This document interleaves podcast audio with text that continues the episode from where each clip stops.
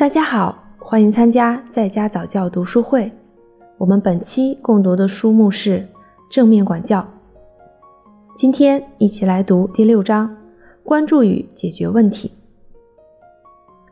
把思路转向关注与解决问题，需要态度和技巧上的一些小调整。调整虽小，却能带来巨大的变化。传统的管教方式关注的是教给孩子不要做什么。或者因为别人是那么说的而去做什么。正面管教关注的是教给孩子要做什么，因为我们已经要求孩子认真考虑了相关情形，并要求他们运用一些基本指导原则，比如互相帮助、互相尊重，来找到解决问题的方案。孩子们是整个过程的积极参与者，而不是被动的接受者。孩子们会开始做出。更好的行为选择，因为这对他们有明确的意义。因为受到尊重的对待，并且尊重的对待他人的感觉确实很好。关注于解决问题的主旨是：问题是什么，以及其解决办法是什么。当大人肯花时间训练孩子，并且放手给孩子充分的机会施展他们解决问题的技能时，孩子们就会成为出色的解决问题能手，并且能想出很多很有创意、有助于解决问题的方案来。关注于解决问题，需要遵循三 R 一 H 原则。这个原则就是相关的、尊重的、合理的、有帮助的。三 R 一 H 原则看上去和逻辑后果的四个 R 非常相似，事实上。前三个 R 是完全一样的，唯一不同的是 H。当然，关注点是非常不同的，因为它强调的是帮助孩子学会解决问题，而不是通过惩罚为问题付出代价。简尼尔森博士在《教室里的正面管教》中写道：“当孩子们和大人刚开始就问题的解决方案做头脑风暴时，你会发现许多建议都是惩罚性的。”等完成头脑风暴之后，把建议清单审视一遍，让大家去掉那些不符合关注与解决问题的三 R E H 的建议。在关注与解决问题的过程中，一个内在的价值无量的人生技能，就是让孩子知道冷静期的价值。当我们心绪烦躁，并且受原始脑支配时，关注与解决问题的方案是很困难的。积极的暂停可以帮助我们做到这一点。设想一下，如果你的配偶或同事把你逼得走投无路，并且说：“我不喜欢你刚才的所作所为，你去暂停一下，想想你都做了些什么。”这个时候，你会感激人家的帮助，还是会愤愤不平呢？积极的暂停则和刚才的情形完全不同。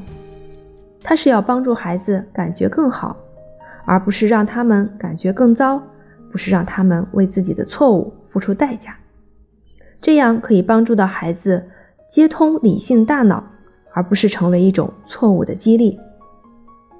在让孩子和我们一起来布置积极的暂停区时，要遵循以下四项指导原则：第一，花时间训练，父母需要。向孩子示范如何正确的使用积极暂停区。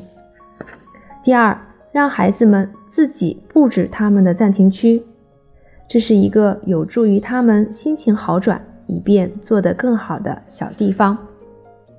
第三，事先和孩子们或学生们商量好一个计划。第四，最后要教给孩子，当他们的感觉好起来之后，如果问题仍然存在。就要紧跟着找到解决问题的方案或做出弥补。大多数父母和老师不知道有其他的有效方法可以代替惩罚。让父母和老师们知道，在积极的暂停之后应该紧接着做什么，也是很有帮助的。通过启发式问题来帮助孩子探讨他们的选择造成的后果，是紧接着应该做。并且专注于解决问题，的最佳方式之一。帮助孩子们探讨他们的选择会带来什么后果，与把后果强加给孩子有极大的不同。探讨要求孩子参与进来，自己思考，自己把事情想清楚，并且确定对他们重要的是什么，以及他们想要什么。其最终结果是专注于解决问题的方案，而不是后果。